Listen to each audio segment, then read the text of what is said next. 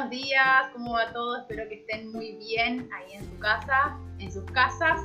Bueno, seguimos de cuarentena, como siempre, ya 82, 83, ya mucho no tengo la idea del número, pero en fin, estamos eh, en cuarentenados todavía, así que hoy es un nuevo día de podcast, un nuevo domingo que vamos a transmitir, este podcast que va a salir, como todos saben, por Spotify estoy muy contenta porque la realidad es que hay mucha gente que está comentando sobre esto y todo lo que está generando, que la idea es esta justamente, que pueda bendecir a muchas personas y que muchos se puedan sentir identificados, identificadas con este podcast. Así que gracias a todas las personas que están escribiendo ahí a la Escuela de Arte Semillero Bar, por los comentarios que ponen y la idea es que, como siempre digo, que puedas compartir esto, que puedas difundir esto, que pueda ser de ayuda para otros y es gratis, eso es lo importante, así que es hacer un clic y ya envía.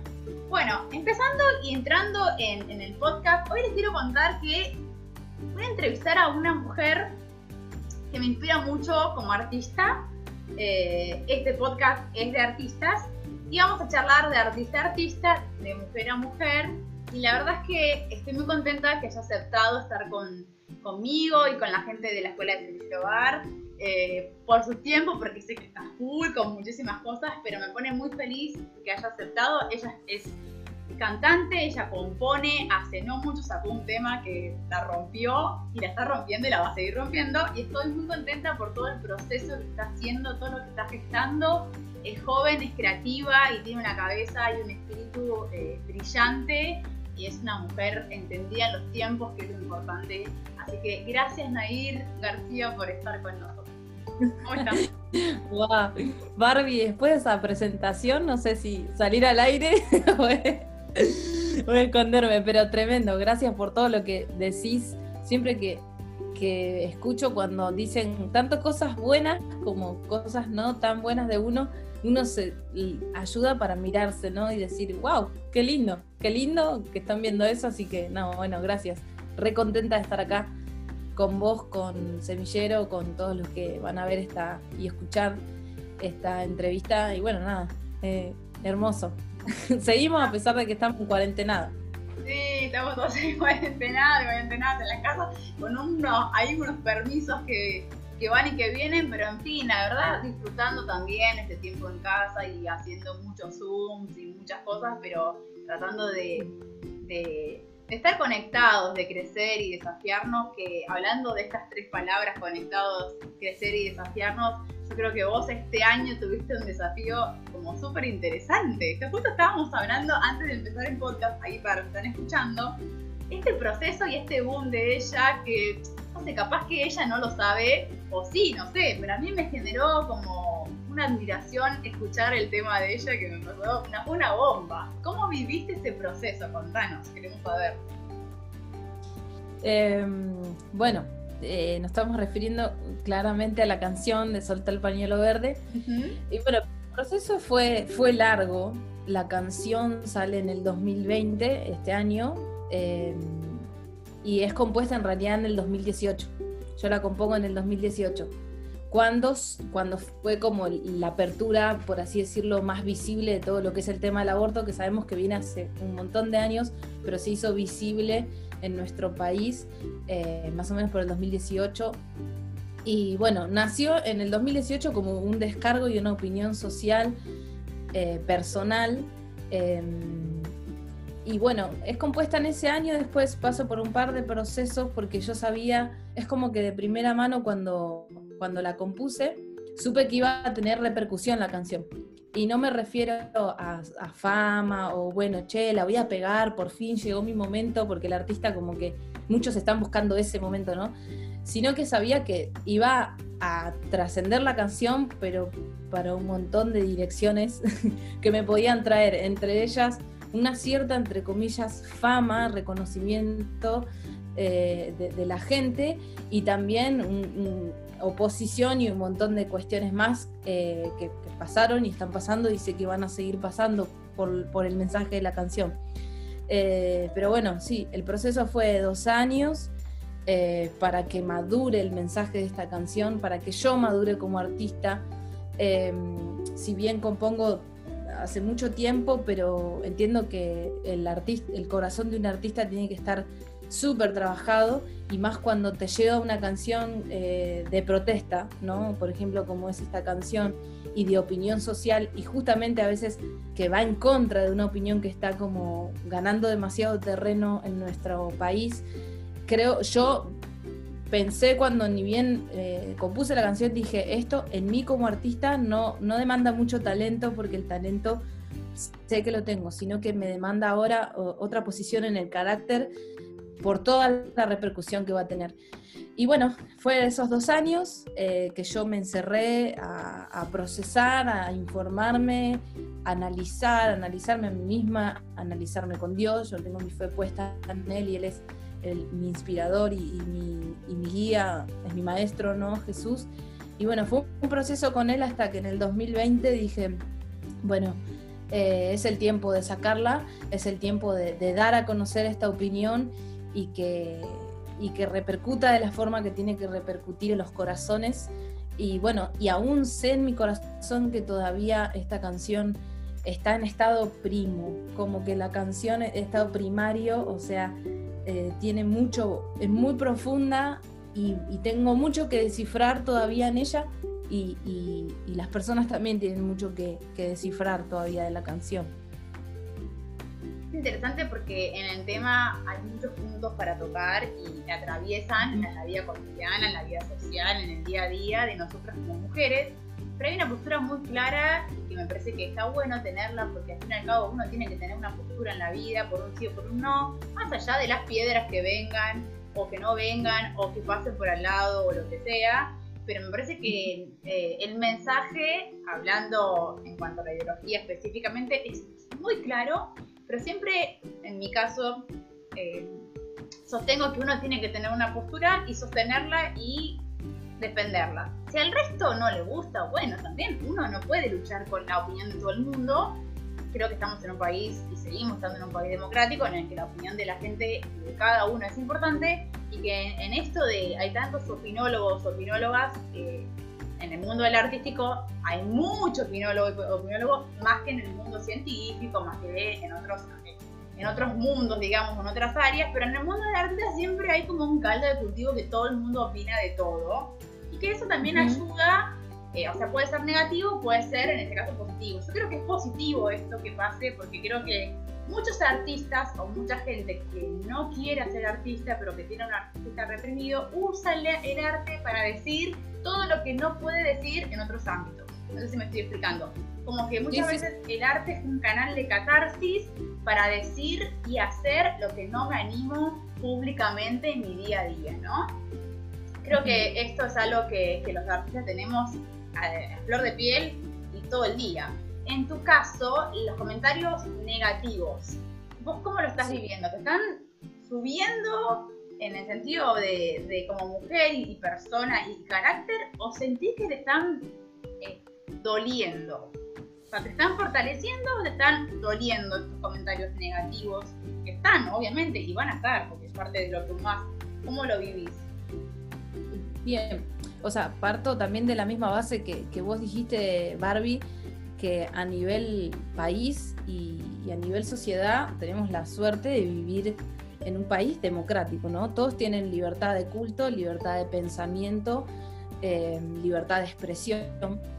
Y, siempre parto desde esa base, ¿no? Desde el respeto como, como seres humanos, del, camino que elige cada uno y de la forma de pensar que cada uno elige.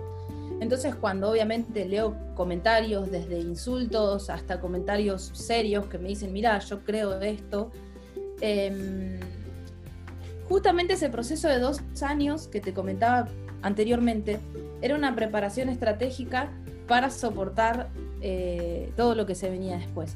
Entonces cuando leo, simplemente respondo, los que pueden entrar eh, ahí en YouTube, en el link y, al video, soy bastante activa en contestar, en hablar. Hay cosas que las paso por alto, las leo. Hay veces que, no sé, pasa dos, tres semanas, no estoy constantemente eh, ahí al pie del cañón con la canción. Simplemente dije lo que tenía que decir, mi, la verdad, eh, y nada más. Y hay una parte, una frase que dice, compra la verdad y no la vendas. ¿sí? Entonces, para mí, esa verdad que, dije en la canción no, la voy a vender aunque me presionen y aunque me pueda herir lo que me digan o aunque me, no sé, me increpen en la calle o en redes sociales. Hace poco me encontré con una chica, no voy a dar su nombre, pero habían comentado en el video y pusieron, vayan a leer la crítica de tal persona eh, y no van a querer escuchar más la canción, puso una chica. Entonces, bueno, busco a esta tal que habían mencionado y entro en una chica con bastantes seguidores, seguidoras, creo yo, más cúmulo de, chicas, bastante, eh, una influencer en Instagram que se había tomado el tiempo de hacer screenshot de mis fotos y, y agarrar la canción, interpretarla de la forma que ella le gustó interpretarla.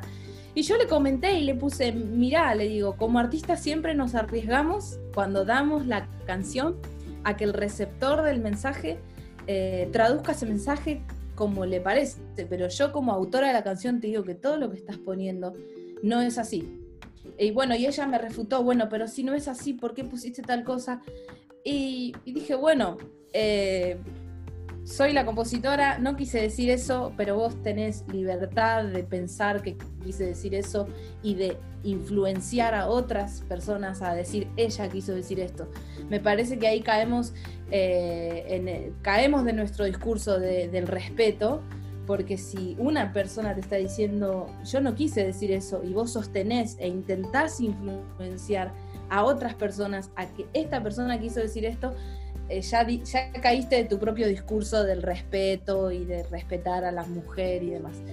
Así que nada, eh, atesoro cada comentario, tanto bueno como no tan bueno, y, mi postura es la misma, o sea, es la, es la de siempre, es la que expresé en la canción y es la que voy a seguir sosteniendo.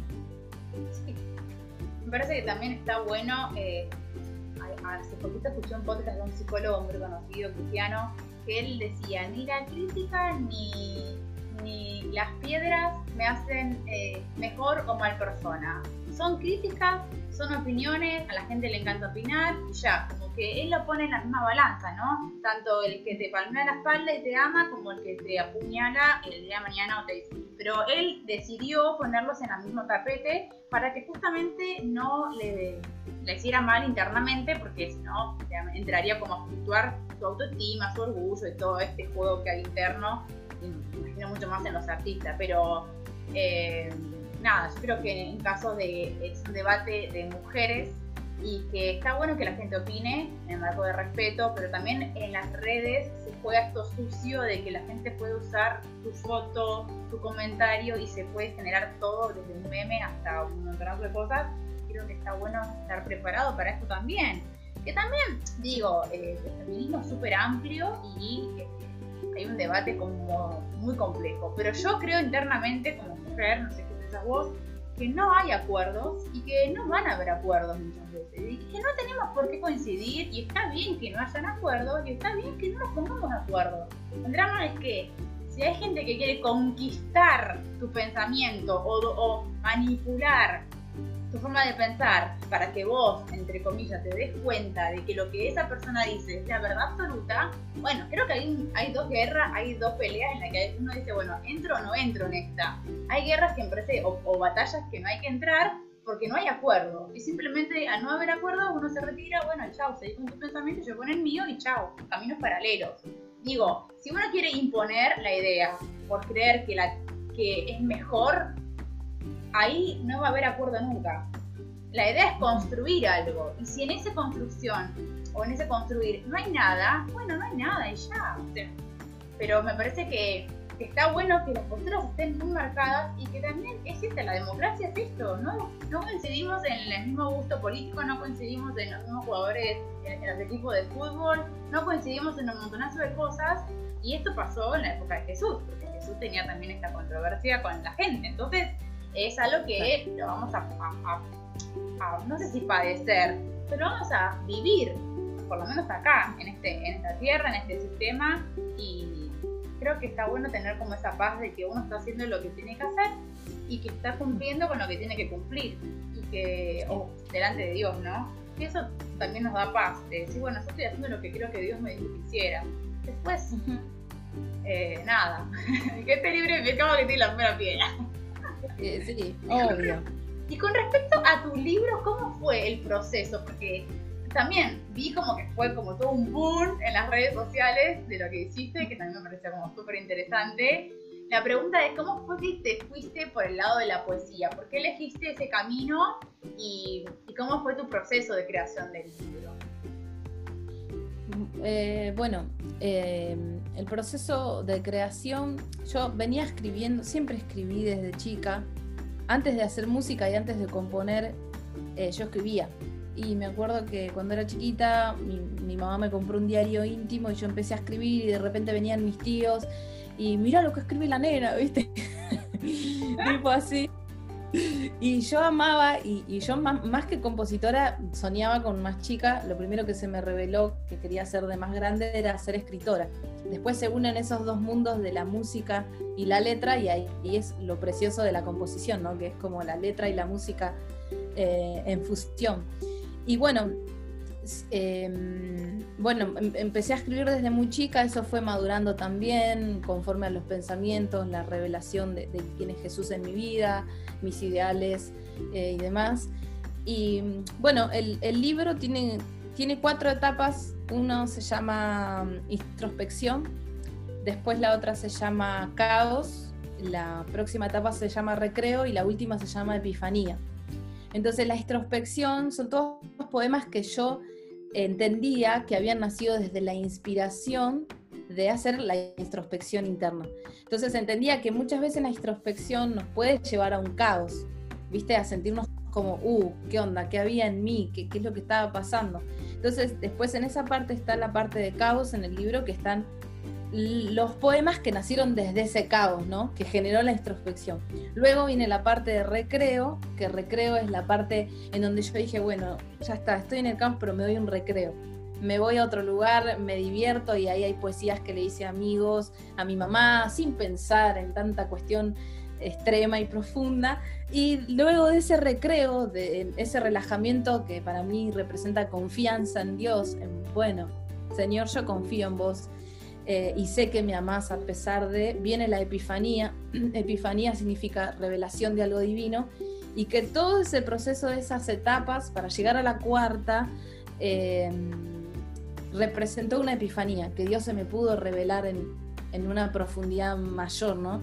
Entonces el libro fue escrito desde ahí, fueron poesías sueltas de diferentes procesos, hay poesías en el libro que pueden tener, no sé, un año y hay otras que pueden tener cuatro años, algunas modificadas.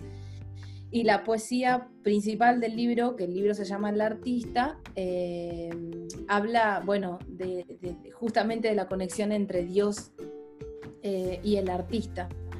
Em, no sé si, si, te gustaría que te lo lea, esa poesía es cortita. Sí, obvio. Sí, sí. Tengo acá el libro. Compartirnos ahí a los que estamos escuchando, a los que estamos eh, atentos a lo que estás contando. Es un libro hermoso. Lo leí y leí un par de. No lo leí todo, porque también entiendo que la poesía me gusta leerla como por momentos, no sé, como algo muy personal lo agarro una semana y, vuelvo a retomarlo al mes siguiente, pero voy leyendo como de a poquito porque siento que, como todo, disfruto de, eso, de la poesía, ¿no? A full. Sí, sí, sí. Eh, es cortito el libro, pero eh, tiene una carga profunda, interesante, porque algunas son como re explícitas, que lees y decís, ah, el autor está queriendo decir esto, pero hay otras que son más que no están tan explícitas y, están como muy cargadas de, mucha metáfora y mucha cuestión ahí. Eso es la poesía, creo, ¿no? En parte también es, muy metafórico. Y, bueno, también recibió una crítica de un escritor, amigo mío, no es cristiano, y me re gustó lo que me dijo. Me dijo, tu libro tiene, porque se lo regalé, eh, y me dijo, tu libro tiene como tintes poéticos y también como pensamientos porque hay muchas cosas que vos describís como verdades absolutas. Y claro, yo entiendo que esa verdad absoluta no es un pensamiento, sino que es Cristo y que a otra persona le puede generar como, bueno, esto es explícito, me estás diciendo que la verdad es Cristo, no es tanta poesía. Eh, pero bueno, está, eh, estaba en lo cierto, sí, sí, el libro también contiene pensamientos y, cosas y criterios míos de la vida y demás. Pero bueno, la poesía central del artista eh, dice así, dice, el artista es blanco como la nieve, su alma es eterna, insaciable, él se mancha de colores, le pone sonido a su pena, relata su vida en una poesía. El artista viajero es inmenso en su pensar, alude al concepto de que la vida es un grato regalo divino. El artista es sensible y profundo, se funde en el viento y sale en la puesta de sol, todos los días nace en el alba. Mientras el artista duerme, crea, mientras el artista piensa, crea, mientras el artista sufre, crea, mientras el artista ríe, crea. Cuando el artista se encuentra con Dios, vive. Qué bello. Así que bueno, esa, es como la... esa es la poesía central del libro, por así decirlo. Y las etapas del libro son como las etapas del proceso creativo, ¿no? Me hace como pensar en esto. Eh, las cuatro etapas, en realidad no son cuatro, son varias. Hay algunos que dicen que son ocho, otros son cuatro, otros son dos, pero pensaba en cómo ibas explicando en las etapas de los procesos creativos, que tienen que ver con esto, con que uno entra en el mundo de la creatividad y pasan cosas, no está todo bonito y vos estás súper iluminado ni inspirada, al contrario, se te remueven muchas cosas y pasamos por muchos estados en los que muchas veces nos frustramos, nos enojamos, nos estancamos y hasta que florece algo decía, ah, bueno, es por acá. Y hasta que llegas a la final o a la conclusión de lo que querés comunicar. Pero tiene que ver un poco con eso el libro o no? Em, sí, sí, sí, sí, tiene que, ver con procesos creativos y personales, que yo creo que los procesos personales también están muy ligados a los procesos creativos. Eh, muchas veces creamos desde los estados en los que nos encontramos de ánimo o los famosos procesos ¿no? en los cuales estamos, depende de cada etapa de la vida que vamos teniendo, vamos eh, encontrando ese canal artístico, como bien decías vos. Em, que el artista expresa en todo momento. Entonces sí, está bastante ligado a la vida del ser humano eh, y, del los procesos del ser humano, ¿no? Para encontrarse con Dios yo creo que el ser humano también se, hace una introspección, esa introspección te lleva al caos, después querés el recreo y después de ese recreo que tal vez no lo encontrás en ningún lado que no sea Jesús, viene la epifanía de decir tu recreo eterno es Cristo, es tu felicidad eterna y bueno, justamente revelación de algo divino, ¿no? Jesús. Y bueno, sí, sí, está ligado a los procesos creativos y personales eh, del ser humano. Qué lindo, qué lindo porque es un condimento también para, para, para el lector.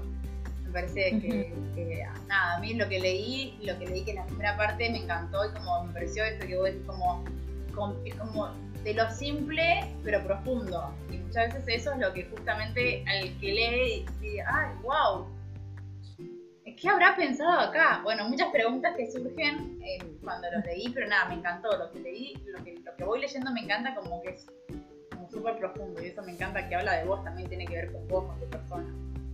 Nair, y con respecto a tu testimonio, ¿cómo conociste a Jesús? Eh, ¿En qué momento? ¿Cómo fue? Bueno, ahí también está bastante ligado a todo lo que hoy...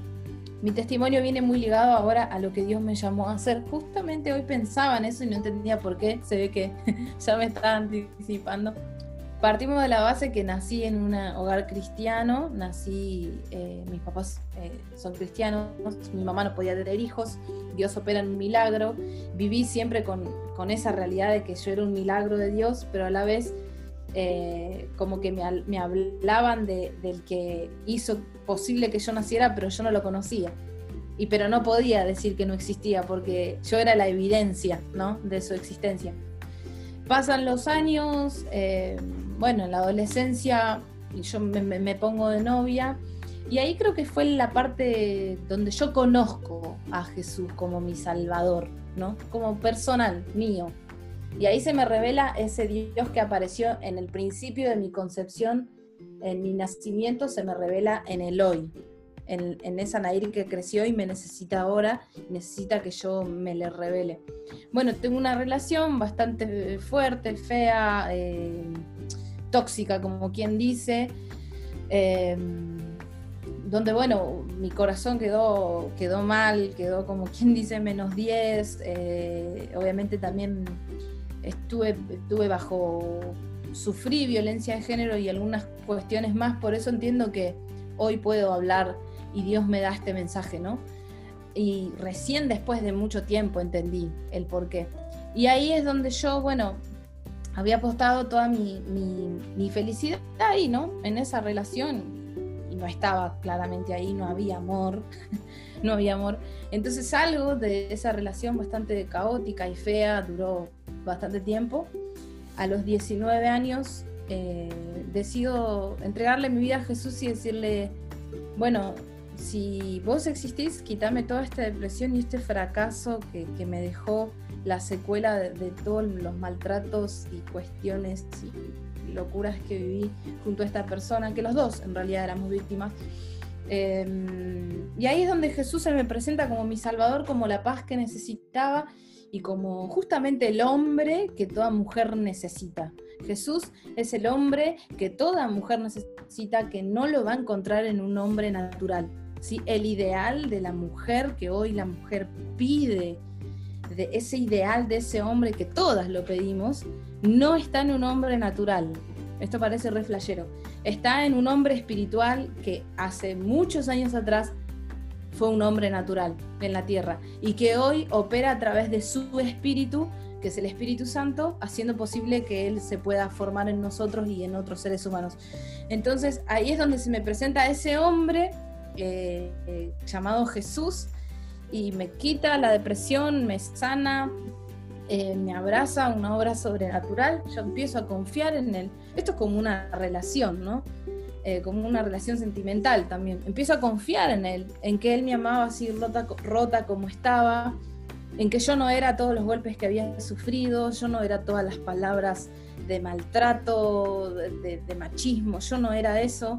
Él me empieza a decir lo que yo era, vos sos hermosa, sos amada, tengo un gran propósito con vos, eh, sos fuerte, sos valiente. Yo no podía escuchar que alguien me diga eso después de todo lo que había escuchado. Y, bueno, y ahí ese, hombre, ese Dios hecho hombre, Jesús, me restaura mis emociones, eh, mi corazón, y ahí yo digo, chao, eh, me caso con él. O sea, es mi amor. Es mi amor. Y ahí entendí que, que necesitaba a Jesús. Y ahí se me revela y a partir de esa revelación, que Él llega en un momento crucial de mi vida, yo creo en Él, ahí hasta el día de hoy se me fue revelando su amor, su fidelidad, su misericordia, eh, su caballerosidad, eh, todo lo que Él es, cómo Él me ama, cómo me restauró, cómo me da las fuerzas para seguir, eh, cómo se entregó por mí, o sea, tremendo. Y ahí es donde yo tengo la revelación personal de Jesús y, decido seguir, confiar en Él y apostar a esta relación. Yo con Jesús tengo una relación. Eh, no, no, no tengo una religión, yo tengo una relación. Y, y, en esa relación hay pactos de común acuerdo, hay palabras de afirmación, hay, hay amor, hay abrazos, hay también algún que otro Nair, eh, no vayas por ahí, está mal lo que estás haciendo. Pero siempre es con amor, porque Él es el amor. Me encanta lo que dijiste, que me parece como súper interesante, me lo llevo, me lo guardo para, para siempre. Que dijiste eh, que el amor ideal no existe. Creo que esto es básico, pero también es algo que luchamos las mujeres, porque, porque todas queremos el príncipe de todos los colores, digo azul como puede ser cualquier color. Y en ese príncipe personificado, que no sabemos ni de dónde nace, pero creemos que de algún lugar que nos inculcaron, aparece este ideal de persona que nunca lo llegamos a conocer ni a entender, porque nos llenamos de expectativas recontra falsas y ahí donde viene la frustración, la idealización, el enojo y todo lo que nos genera como mujeres. Porque ¿quién no pasó por esto? Yo también lo pasé. Creo que todas las mujeres pasamos por este amor ideal que no existe. Pero bueno, en ese proceso aparece el real, que es Jesús, y luego, después de, toda esa relación de amor y de confianza que contaste, surge lo que, surge, que ahora, se, ahora estás de novia, ¿no? Sí, sí, sí. Bueno, justamente que, que, eso también, ¿no? Como vos bien decías, no existe el humano ideal, porque ni siquiera nosotras las mujeres somos la mujer ideal. Eh, bien, no nos, no nos, pongamos como en, una, en un empoderamiento allá, un trono intocable, porque no. Pero sí, eh, la unión entre dos personas, hombre, hombre, mujer, que los dos tengan y hayan conocido y experimentado ese amor que sanó, porque muchas veces las personas actúan por heridas, entonces eh, alguien que no fue amado no puede amar. Entonces cuando vos te encontrás a un hombre, en este caso yo estoy hoy de novia con Fede, que fue y es un chico que se tuvo el mismo encuentro que yo con Cristo y probó de ese amor que lo abrazó, que le perdonó. Eh, podemos congeniar en ese amor y amarnos con ese amor, que no es un amor humano, no es un amor eros, como quien dice pasional, sino que es un amor ágape, eterno, que está habitando dentro nuestro.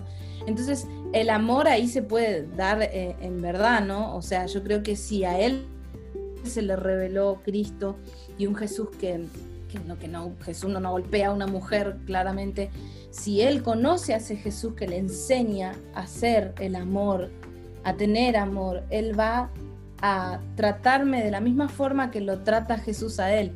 Y yo voy a tratarlo a él o intentar tratarlo de la misma forma que me trató y me trata Jesús a mí.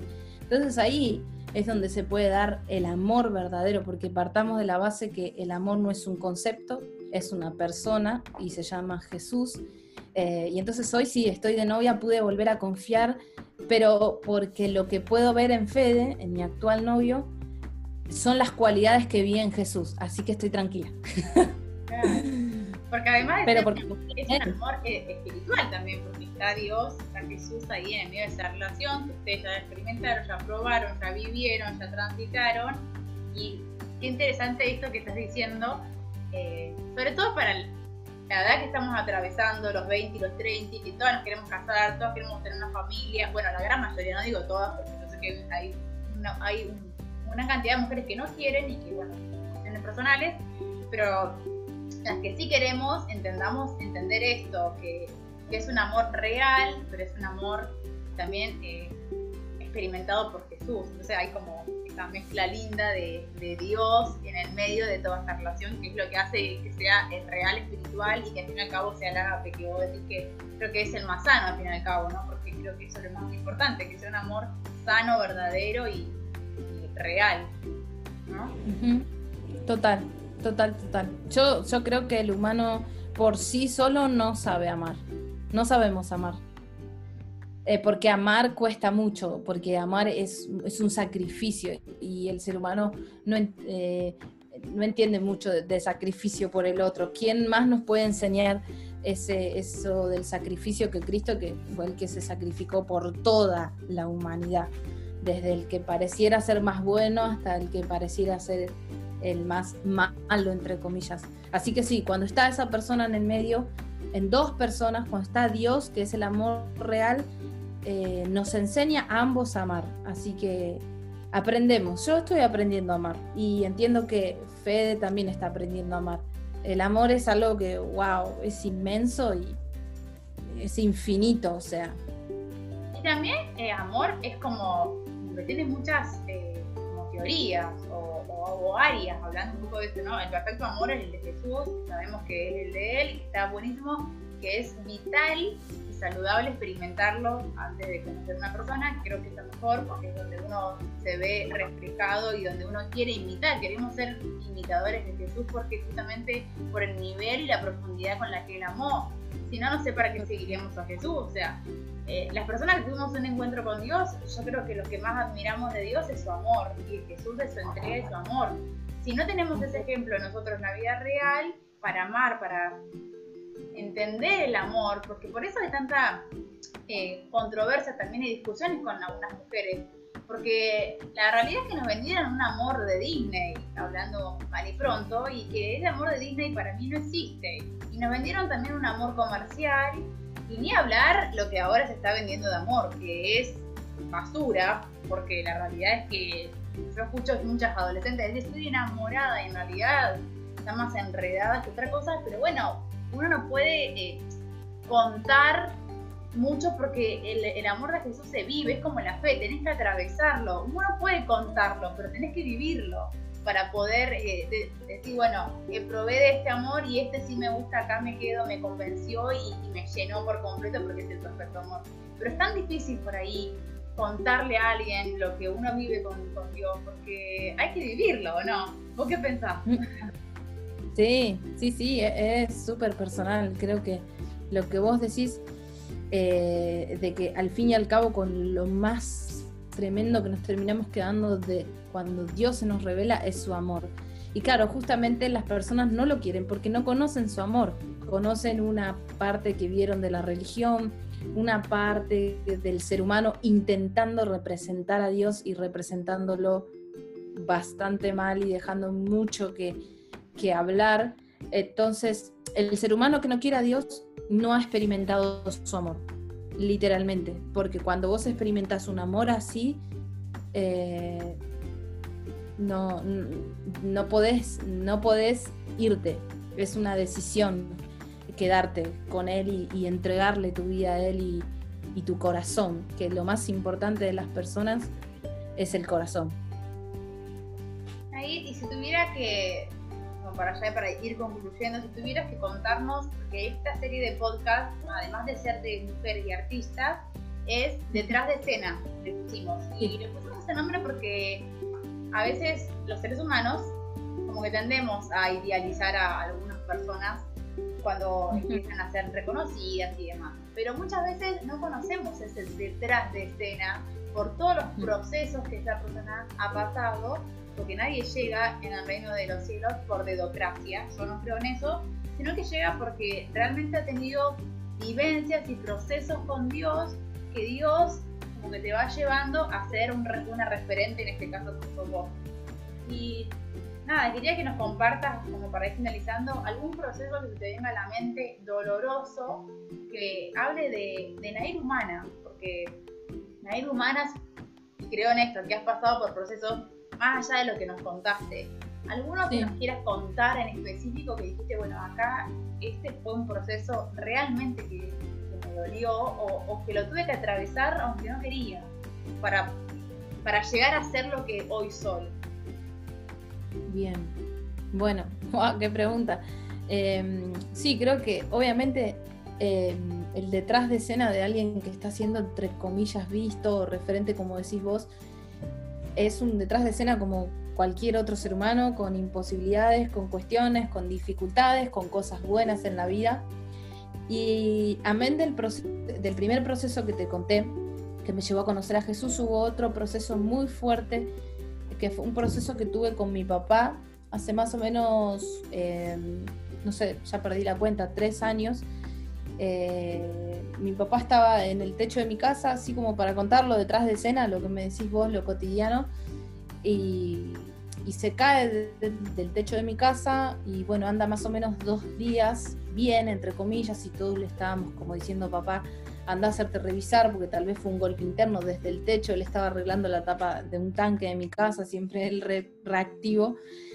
Y recuerdo que al segundo día de que él andaba bien y andaba en su bicicleta y demás, mi papá entra en coma, literalmente enfrente mío, se cae en la cama y me dice, hija, necesito, me duele mucho la cabeza. Y yo ahí le digo, papá, te dije que tenemos que ir al hospital. Y bueno, ahí mismo entra en coma, se desmaya, bueno, empieza un proceso tremendo en el que mi, mi papá queda en estado vegetativo eh, en el hospital a, causa de, ese golpe interno le genera un derrame cerebral. Mi papá es eh, introducido a dos operaciones del cerebro en una sola noche, donde primero le hicieron un, lavado de, la sangre que había quedado coagulada.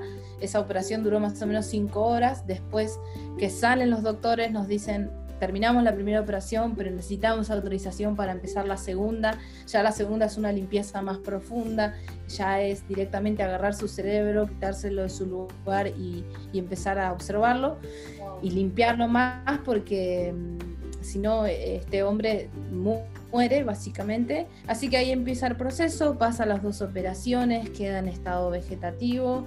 Eh, o sea, perdí a mi papá como por varios meses. Fueron meses de ir al hospital, al hospital, al hospital y que él eh, esté ahí, ido de la realidad. Tuve que ver cómo mi papá tenía una traqueotomía en su, en su garganta, cómo bajó de peso al nivel de quedar este, escuálido. Tuve que ver bueno, muchas cosas, tuve que escuchar partes médicos de que no pasaba de ese día, tuve que no dormir horas por quedarme cuidándolo, llorar y llorar y llorar y llorar y no entender y llorar, hasta que bueno, él despierta del coma y hoy tengo un papá que no está entero, mi papá está en silla de ruedas, eh, tiene el brazo la parte derecha creo, le quedó inmóvil, él no camina, no puede volver a tocar su guitarra, mi papá es profesor de música, eh, y creo que ese es el proceso, el segundo proceso más grande que me tocó vivir y que aún todavía me toca vivir, porque hay veces que yo voy a su cama y, me quiebro a llorar porque quisiera que mi papá camine, que mi papá me abrace con los dos brazos, que mi papá pueda tocar la guitarra y yo toco mi guitarra y, él me mira y sé que me está mirando como diciendo tengo ganas de tocar la guitarra. Eh, y eso es lo que hoy me toca atravesar y lo que me tocó. Un proceso fuerte, pero ahí mi corazón también fue fortalecido y esto no, no quiere decir que mi fe en Dios fluctuó para nada. Yo creo en Dios, creo en un Dios de milagros, eh, creo en un Dios de amor y sé que su amor está presente en medio de este momento y lo estuvo porque mi papá era imposible que se levante y, se pudo levantar. Así que el detrás de escena de que yo saque canciones es darle de comer a mi papá en la boca, cambiarle los pañales, eh, bañarlo. Yo nunca había bañado a mi papá.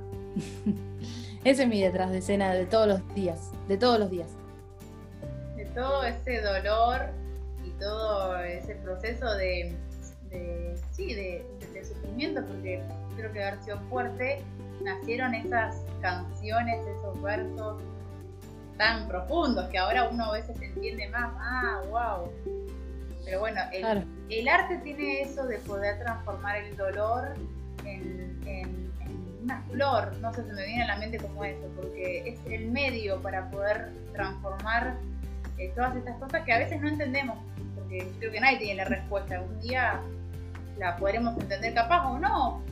Y tampoco no enredarse en, los porqués, pero qué fuerte lo que estás contando, que es un proceso de que hay que estar, porque nada más que la persona que está al lado puede entender y, atravesar ese tiempo, pero eh, escribiste, compusiste, te formaste interna, externamente y bueno, uno ve ese detrás de escena y dice, wow, hay que estar. Pero bueno, Dios es fiel y, pudiste ver un proceso también en él, un avance, y eso también es importante. Y, en vos imagino muchísimo más internamente.